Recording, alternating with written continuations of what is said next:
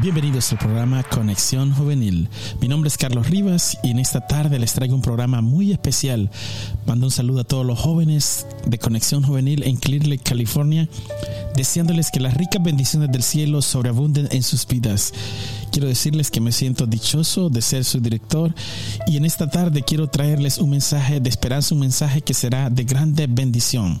Prepara tu corazón y tu mente para recibir lo que Dios tiene para ti en esta tarde.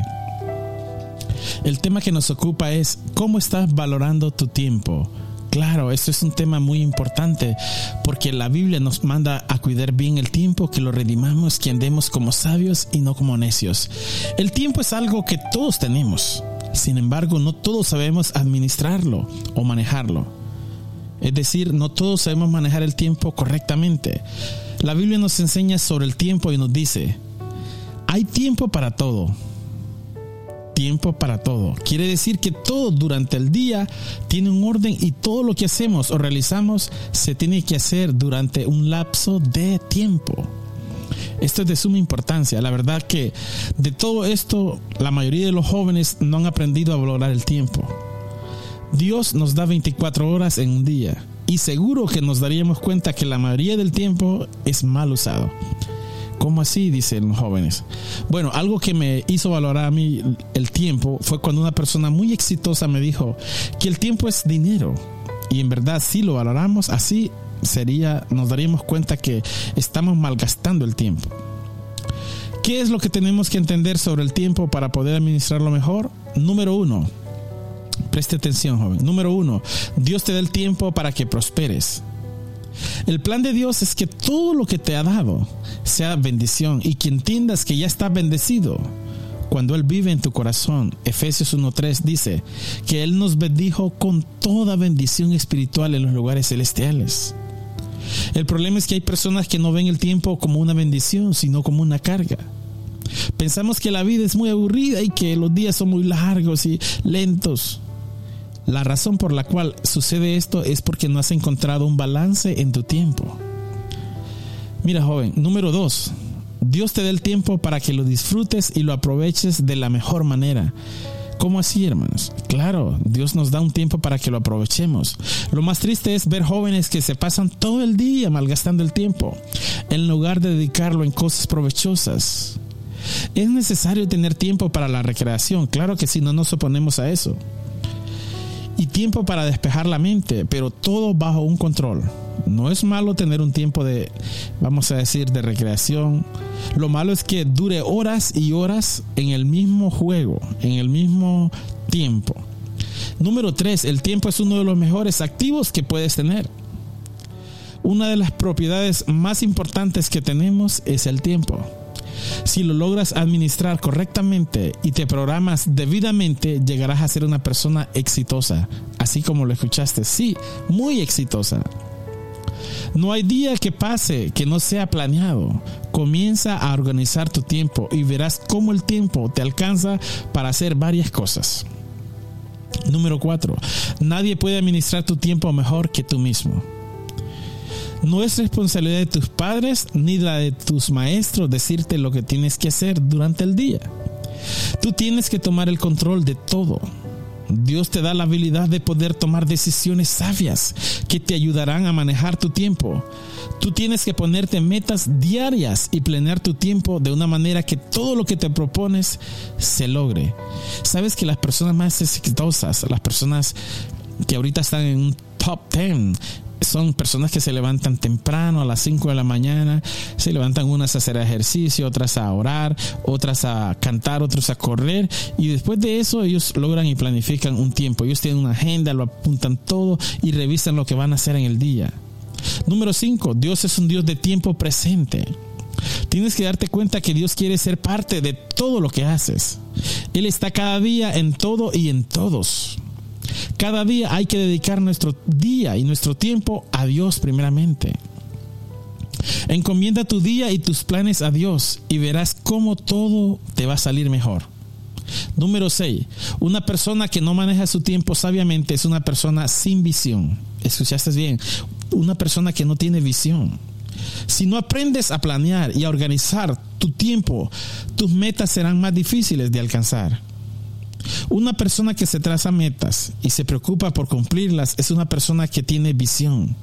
No vivas ciego sin saber qué es lo que vas a hacer mañana. Necesitas todos los días planificar, planear, hacer metas. ¿Qué vas a hacer? Número siete, lo más importante antes que lo menos importante. Es decir, primero hagas lo más importante, después lo menos importante. Todo tiene un nivel de importancia, pero hay cosas que son más importantes que otras.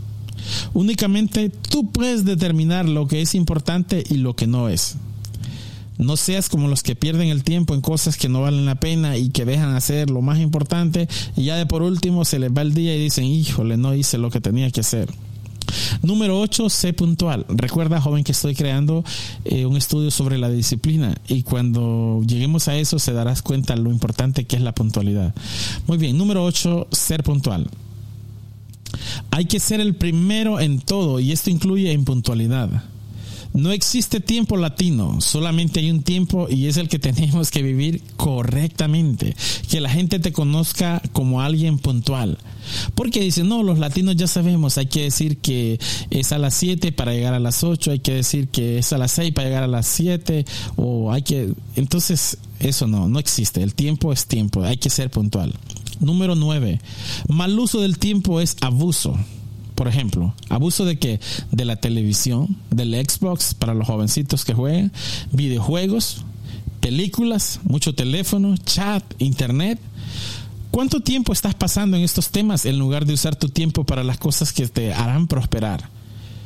Es triste saber que la mayoría de los jóvenes pierden el tiempo en lo mencionado, es decir, en, TV, en Xbox, videojuegos, películas, teléfono y otras cosas.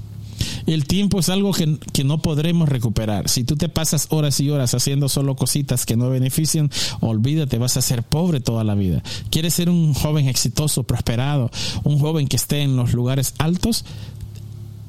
El tiempo es lo que tienes que aprender a manejar. Sí, tienes que atender tienes que atender al tiempo, tienes que atender esto que Dios te manda, que, que nosotros debemos administrar bien el tiempo. Número 10, para no tardarme, no abuses de tu tiempo. Conozco personas que están tan ocupadas que no tienen tiempo para recrearse y para descansar. O sea, se ocupan tanto en el tiempo que no, no se dan descanso y todo tiene que ser balanceado. Es bueno también ir al parque, correr, jugar, o invertir el tiempo en algo que te ayude a relajarte. No podemos irnos al extremo de convertirnos en esclavos de la agenda, es decir, solo estar haciendo cosas eh, beneficiosas y no solo cosas que sean para prosperidad económica, pero también tenemos que ser moderados. Todo es mejor con moderación. No hay que usar de nuestro tiempo. De esta manera no tenemos tiempo a veces ni para dormir si no, si no nos administramos. Nunca es tarde para poder comenzar a administrar tu tiempo. Que a Dios le importa todo lo que hay sobre tu vida y esto incluye tu tiempo. ¿Qué vamos a hacer entonces, jovencitos? La Biblia dice, andad como sabios y no como necios, redimiendo bien el tiempo, porque los años son malos, los días son malos y el tiempo está cerca. ¿Qué vamos a hacer? yo te diría qué vamos a hacer. ¿Por qué no, no buscamos aprovechar cada día el tiempo? Busca poner prioridades, ponte metas, ten una agenda en tu mano y siempre piensa qué voy a hacer este día. A veces yo dejo todo planificado de un día antes, pero a veces en la mañana comienzo y pienso, ¿qué voy a qué es mis metas en ese día? Y trato de que todas las pueda hacer en el lapso que Dios nos da. Recuerda, nadie tiene más tiempo que otro. Dios te da 24 horas a ti y me da 24 horas a mí. Si yo puedo alcanzar eso, tú también puedes. Te lo voy a decir en manera de testimonio. Hace años en San Diego, California, yo estudiaba teología tenía dos trabajos. En uno trabajaba ocho horas para pagar los bienes y la renta y todo. En el otro trabajaba cuatro horas para pagar los estudios.